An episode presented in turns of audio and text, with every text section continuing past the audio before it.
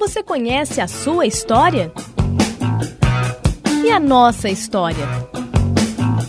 Começa agora o programa Maringá Histórica. Muito bom dia, meus amigos e minhas amigas. Está entrando no ar mais um programa Maringá Histórica, um bate-papo sobre a nossa história. E no programa de hoje nós estamos recebendo Dona Leonor do Lago Ferreira, ela que chegou em Maringá no dia 19 de março de 1948 e ao lado do marido, Avelino Ferreira, fundou o primeiro jornal da cidade, o O Jornal de Maringá. Dona Leonor, muito obrigado por atender o nosso pedido. É um prazer tê-la em nosso programa. Oh, meu querido, eu que agradeço. É uma honra estar aqui. E é uma honra falar de, sobre a imprensa de Maringá, que está, você sabe, está sendo esquecida essa parte. Nós vamos relembrar Nós dessa história. que relembrá-la, né?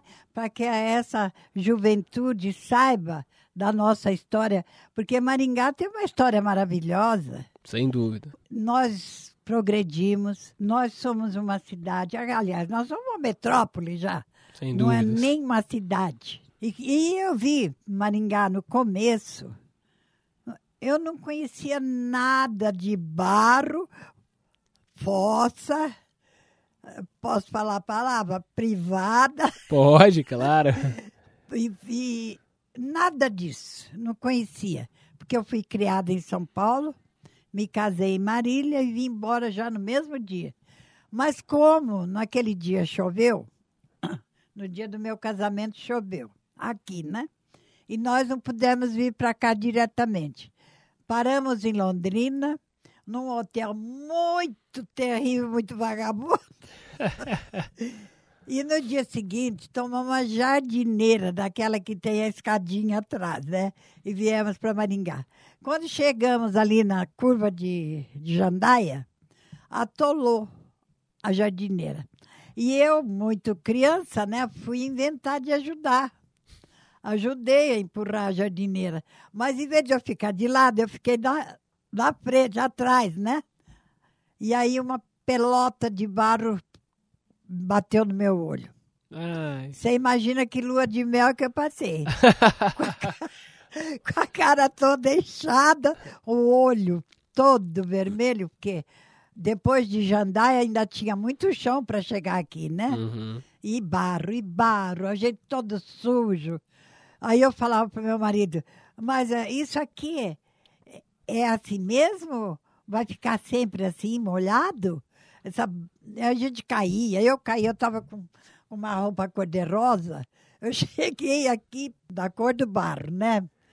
Aí eu, que eu falei, meu Deus, mas que, que terra grudenta, mas deve ser muito boa para plantar. Mas me diz uma coisa, como que você, ao lado do Avelino Ferreira, recém-casados em Marília, souberam de Maringá? Vocês já tinham se planejado casar lá e vir pra cá? Como é que foi? Eu estive aqui com meus pais, passei aqui por Maringá em 42. Eu era muito criança ainda.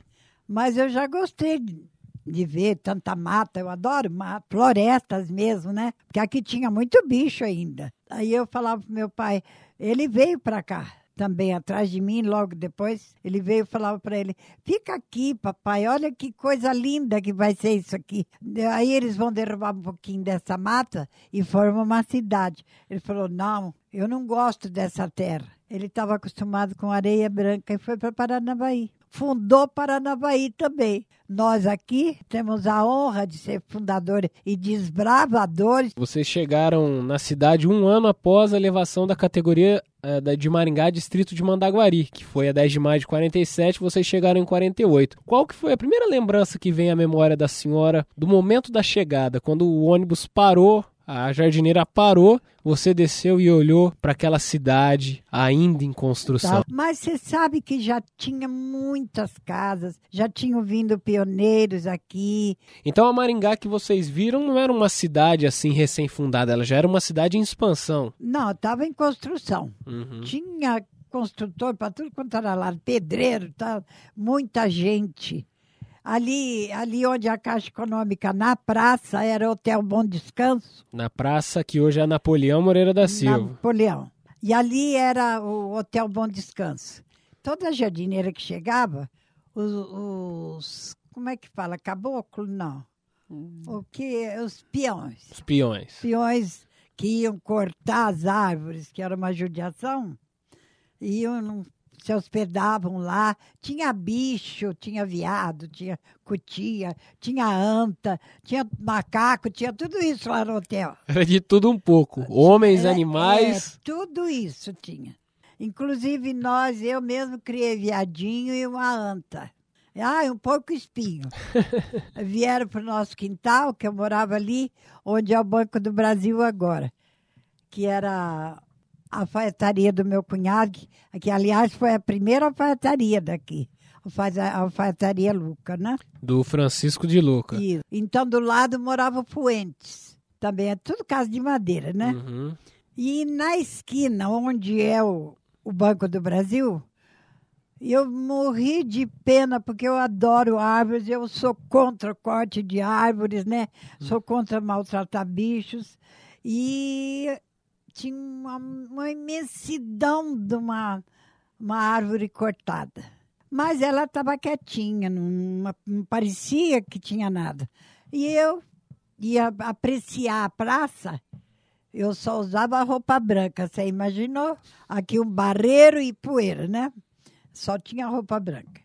Aí eu falei para meu marido, eu vou espiar um pouquinho a praça, vou me sentar lá naquele toco, bem na esquina do Banco do Brasil, na calçada, né?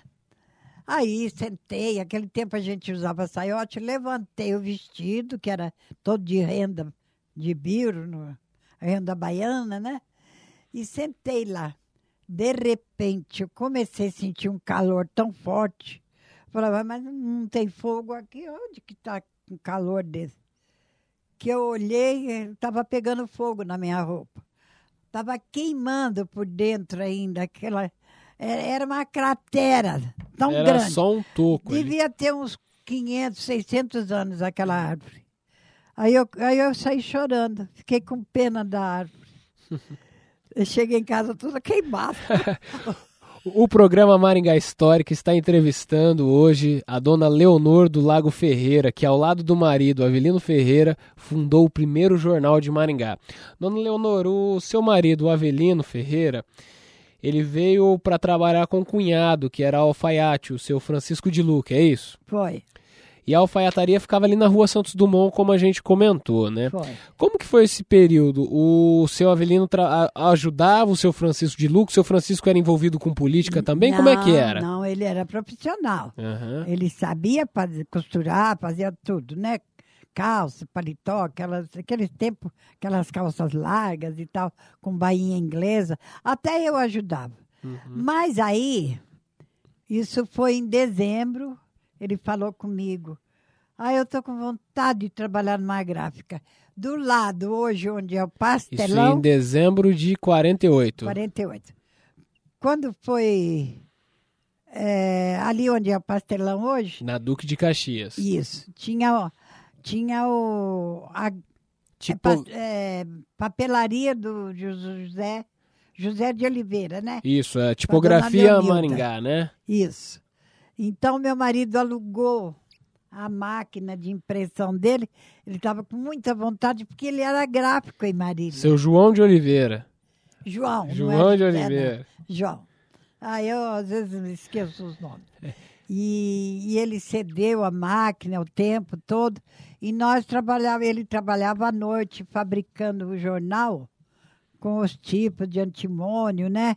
Aquilo cheirava mal para mim, porque eu passava mal que eu estava grávida. Uhum. Então, eh, mas eu ajudava. Aí, quando era para imprimir, eu não tinha energia aquele tempo, Maringá não tinha nada ainda. Uhum. Aí eu segurava o lampião para ele ver bem onde é que. Para não pegar a mão na máquina, né? Uhum. Ficava lá a noite inteira. No fim, eu inventei um cabide de vassoura. E fez um improviso ali. Improvisei para segurar só no cabo do, do- e levava onde ele precisava, né? Como se fosse um suporte, né? Aham. Aí não pesava tanto.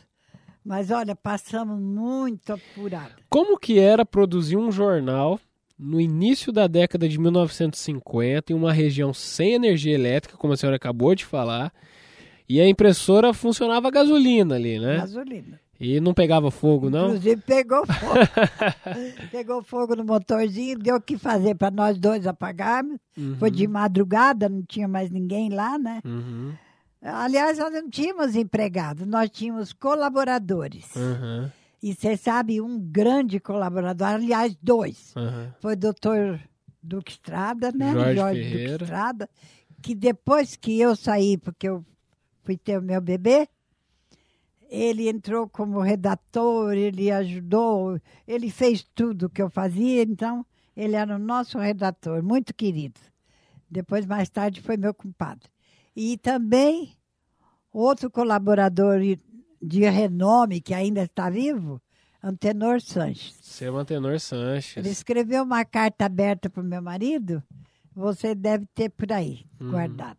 É muito bonita, muito elogiosa e nos, nos, nos deixou muito orgulhosos com o que ele disse, né? Incentivando a continuar o jornal.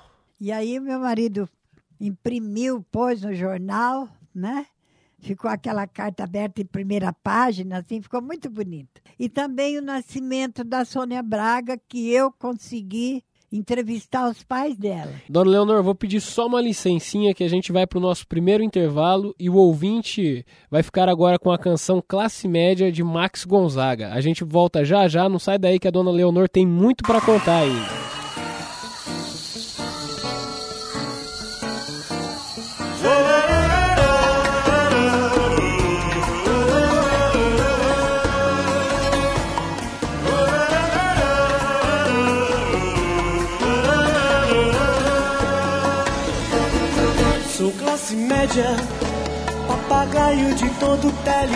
Telejornal. Eu acredito na imparcialidade da revista semanal. Sou classe média, compro roupa e gasolina no cartão.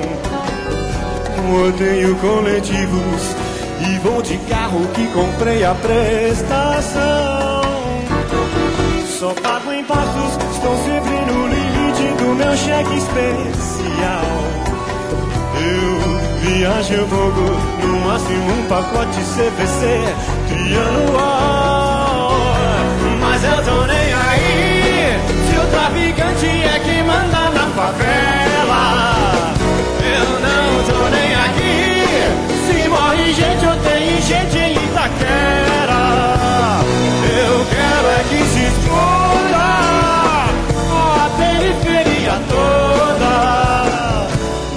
fico indignado com o Estado quando sou incomodado pelo pedinte esfomeado que me estende a mão.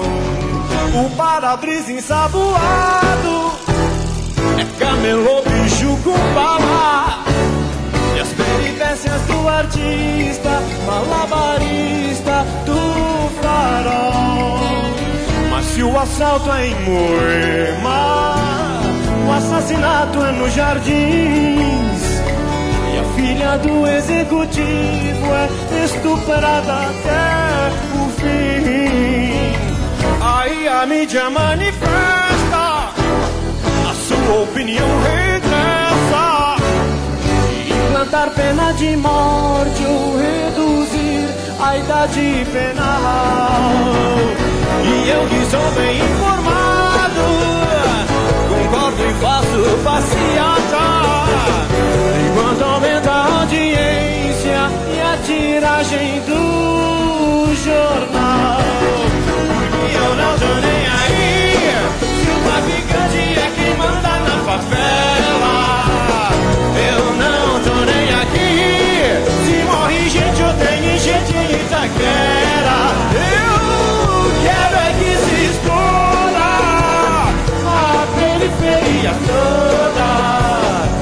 Toda tragédia só me importa Quando bate em minha porta Porque é mais fácil condenar Quem já cumpre pena de vida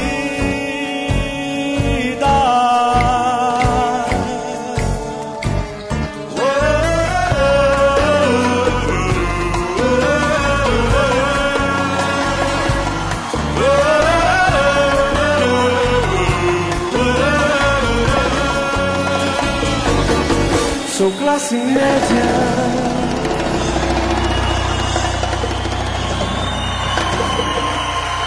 Meus amigos, meus amigos, o programa Maringá Histórica de hoje está entrevistando Leonor do Lago Ferreira, que ao lado do marido Avelino Ferreira, fundou o primeiro jornal de Maringá. Bom, nós estávamos iniciando a conversa sobre os impasses que aconteceram com o impacto do O Jornal na cidade de Maringá. Na época, em 1950, o seu Avelino tinha 22 anos, é isso? 22 anos. Isso, até certo ponto, deve ter sido um fator negativo para que ele conseguisse algum empréstimo no banco e continuar com as ações é, da, do jornal que estavam com, começando. Como é que foi isso? Foi assim mesmo. Ele pediu empréstimo, já estava a, a resma, que naquele tempo era um tubo enorme, né? De mais de cento, não sei quantos metros, e muito grande, já estava terminando. E ele não queria parar o jornal. Aí então ele foi pedir um empréstimo. Mas nem o cunhado dele quis avalizar para ele.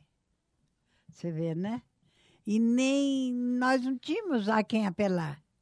Aí ele foi pedir um empréstimo, eles negaram, porque ele não tinha uma garantia para dar. Quer dizer, ele era uma pessoa que tinha um ideal, era pobre, era jovem, estava trazendo uma coisa nova para a cidade. Isso, era pobre, jovem, eles não acreditaram nele. Ele tinha aquele ideal que, que consumia ele por dentro. Ele queria fazer, fazer, fazer. E fez, né? Fez Conseguiu fazer e foi uma coisa muito bonita que depois foi muito elogiado, mas aí ele já tinha desistido.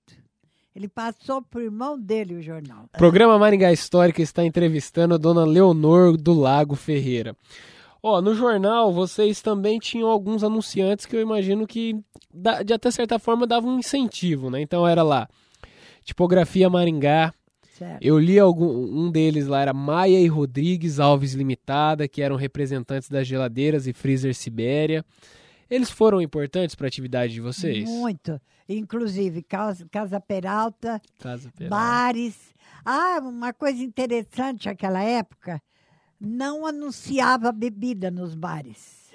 Não sei se você prestou atenção no anúncio. Não. Só eh, comida, sanduíche, não era sanduíche também, não falava sanduíche, era pão com manteiga e Todd, mas nada de bebida. Alcoólico não se falava. Nada. Nenhum deles. Casa Peralta. Ai, eu eu me lembro. Tem o tem- Cine Maringá também, que o senhor Duvaldo anunciava Ah, com Casa vocês. Cearense, Casa né? Cearense, que inclui. Como é que é essa história que vocês não tinham papel para fazer a impressão Ah, lá na? Como é que aconteceu isso com Então, os Paulo, eu cearenses? estava contando para você que a resma estava acabando. Isso. E aí eu fui, eu não me lembro o nome do senhor lá da, da Casa Peralta. Eu fui lá e pedi uns, um saco desses de embrulho, Foi né? na Peralta, então, É, na Casa já Peralta. fechado. Uhum. Aí eu rasguei tudo, ele me deu bastante. Eu falei que era para imprimir o jornal, ele não acreditou. Ele falou, mas vai imprimir aí? Eu falei, vai imprimir aí. E aí eu rasguei o jornal, passei bem direitinho, cortamos tudo. E deu o jornal até bonitinho, amarelinho. Na falta do papel ia saco e eu que tivesse pela Mas frente. que tivesse, né? E olha, foi uma iniciativa boa. Logo depois, não sei quem ofereceu uma resma para ele, não me lembro Uhum. dessa parte. Nós pudemos continuar até setembro, agosto, setembro De do fim do 50. ano, do mesmo ano. Foi aí que ele teve ideia de ir embora daqui, de montar jornal em outro lugar. A gente vai falar disso já. Aguenta aí, dona Leonor. Tinha também um personagem que escrevia pro jornal, o jornal de Maringá, que era Miranda Filho. A senhora se lembra dele? Dele não, eu lembro dos artigos dele, totalmente político. Ele era uma pessoa que articulava esse Articula. lado mais político, A- né? Aquele tempo era a campanha do Moisés Lupion Uhum. e não me lembro outro. Eu só, só sei do Moisés Lupion porque eu não gostava dele. Ele fez muita sacanagem quando eu me formei, sabe? É. Eu vou contar para você essa história. Aí ele dava muito anúncio. Inclusive, quando Getúlio Vargas esteve em Curitiba, Meu marido estava com o jornal, ele foi lá. Foi lá cobrir o evento. É, para ver se conseguia falar com o homem, né? Mas não conseguiu, mas ah, pelos assessores dele, ele soube de muita coisa, publicou no jornal. Trouxe a- as notícias boas, né? Mas era político. O jornal dele estava virando politicagem pura. Descendo pau pra todo lado. Mas eh, quem queria falar bem, falava. Ele imprimia. Quem queria falar mal, ele também imprimia, né? Tinha os Mas colaboradores, não era, né? era, não era responsabilidade dele. Aham. Ele, ele dizia no jornal. E tem outra coisa que o meu marido foi. O Avelino foi um, um cara assim, além de ser idealista para, para a formação, a fundação do jornal, ele foi também incentivador contra o analfabetismo. Justamente, que tem um dos jornais que ele luta Tem, contra. É o, o artigo que rapaz, abre né? contra o alfabetismo. Isso. E ele falava, ajude uma criança a estudar, porque ele via o meu esforço como professora. Eu lecionava para 100 alunos naquela época. Não é essa porcaria de, de 25 agora, não. Eram 100 alunos para pegar na mão, para ensinar os coitadinhos a lerem. E eles aprendiam. Quer dizer, ele, durante o dia ele trabalhava na alfaiataria ali, fazia outras atividades para sustentar a família e à Isso. noite ele estava no jornal. Na noite nós íamos para o jornal. E ficávamos até as quatro, cinco horas da manhã. Ele dormia um pouquinho e já ia trabalhar na pataria. Ele era. eh, um- Aí eu vou dizer para você: além de guerreiro, ele era um gigante. Sem dúvidas. Eu imagino. Depois, mais ou menos seis meses, ali por volta de setembro, como a senhora comentou, é, ele acabou passando o jornal pro, pro irmão dele, o Caetano Ferreira. É isso? Foi. O Caetano tocou impre... ele tocou impresso por um período, ele chegou a enfrentar as mesmas dificuldades que o Avelino enfrentou? Não. Ele já pegou uma fase mais consolidada Ficou do já- jornal, né? Ele já. ah, E, e tem uma outra coisa que eu não contei. O povo, naquela época, os açougues penduravam a carne naquela, No naqueles gancho. ganchos, né? Então, e eles emprestavam para o povo levar a carne pendurada no gancho. Eu achava um absurdo aquilo, né? Porque eu nunca tinha visto um negócio desse. Aí, quando saiu o jornal, aí já era semanal, né? Eles compravam o jornal para embrulhar a carne. Quer dizer, Aí, o jornal servia de ler nota. o jornal, eles levavam para casa o jornal embrulhado na carne. Diz que chegavam lá e limpavam o jornal e lia. Os que, sabiam, os que sabiam ler, né? Aproveitava para ler o jornal Para ler o jornal em casa. Mas sujo? Não, eles limpavam com pano molhado. Assim me contaram, né? Aham. Limpava com pano molhado, esticava no sol e lia o jornal. Aonde vocês moravam nessa época do jornal? Aqui mesmo, junto com o Banco do Brasil. Ali mesmo, atrás da tipografia Maringá, vocês moravam Isso. meio junto ali. É, na, na, na Santos Dumont. A Aham. alfaiataria era ali. Depois, quando a minha primeira filha nasceu, e a gente fazia o jornal, eu morava onde é a SIC HM. Lá minha filha nasceu. O, o, o shopping SIC, ali Shopping era Hermes Macedo. Hermes Macedo. Hermes Mas Macedo. nunca, ainda não tinha. Tinha Aham. os Zugovich lá. Era deles ali. Tinha uma casinha lá e eu fui para lá com meu marido e a minha menina nasceu lá. A outra, a segunda, foi depois do jornal. Essa foi no jornal, né? A segunda nasceu lá na Vila Operária. Aí vocês já moravam na operária. É, aí já, já tinha mudado. Dona Leonor, a gente vai pro nosso último intervalo e agora o ouvinte vai ficar com a canção Voz da Massa do seu Jorge. Não sai daí não, hein, pessoal? A gente volta já já com esse desfecho do primeiro jornal da cidade com a dona Leonor do Lago Ferreira.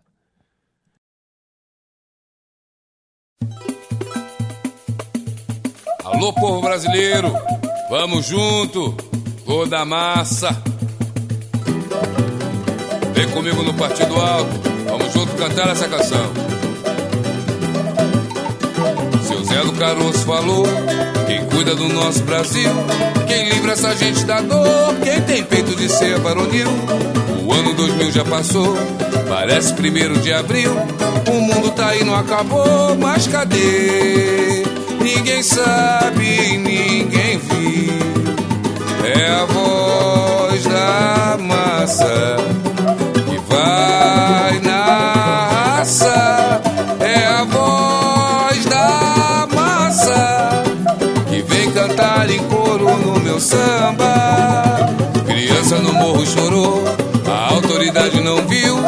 lembra que o trabalhador é filho da pátria gentil.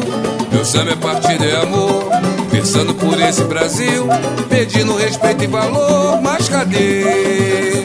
Ninguém sabe, ninguém viu. É a voz da massa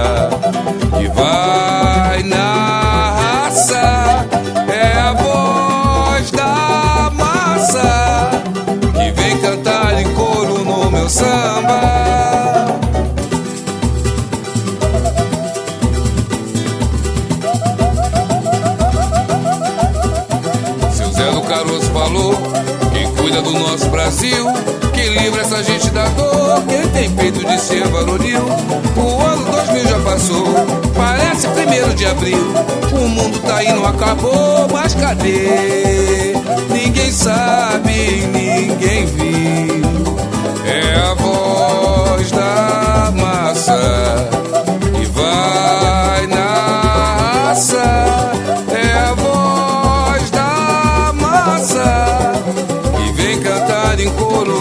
samba.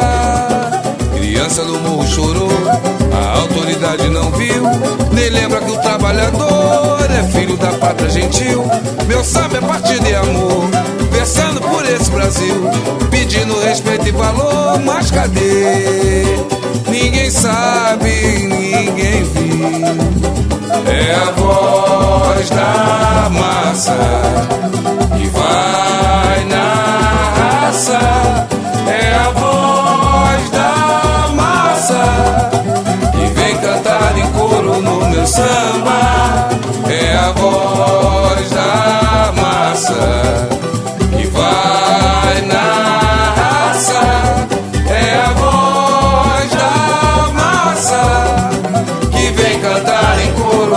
samba.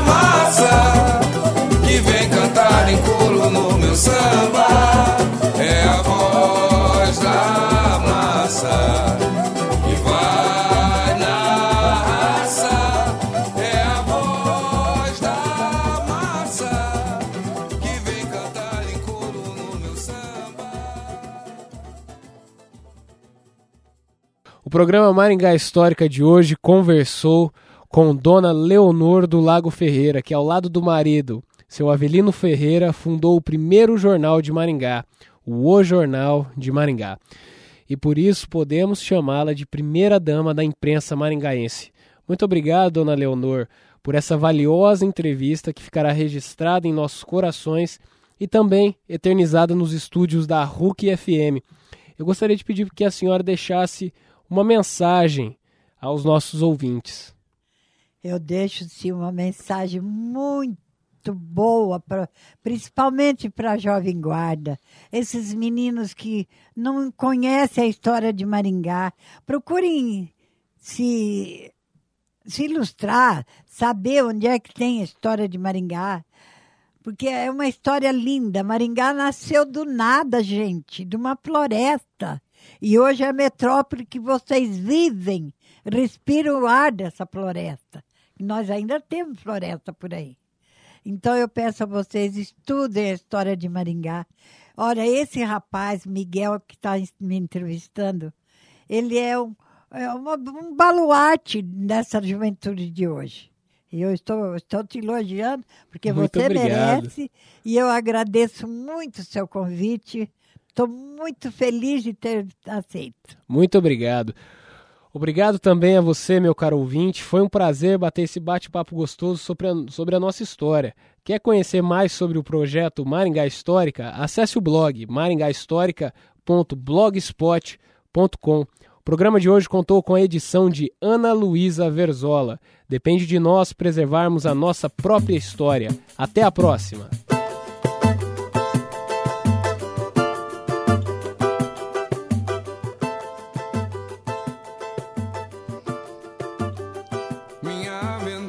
Maringá Histórica, construindo o futuro, preservando o passado.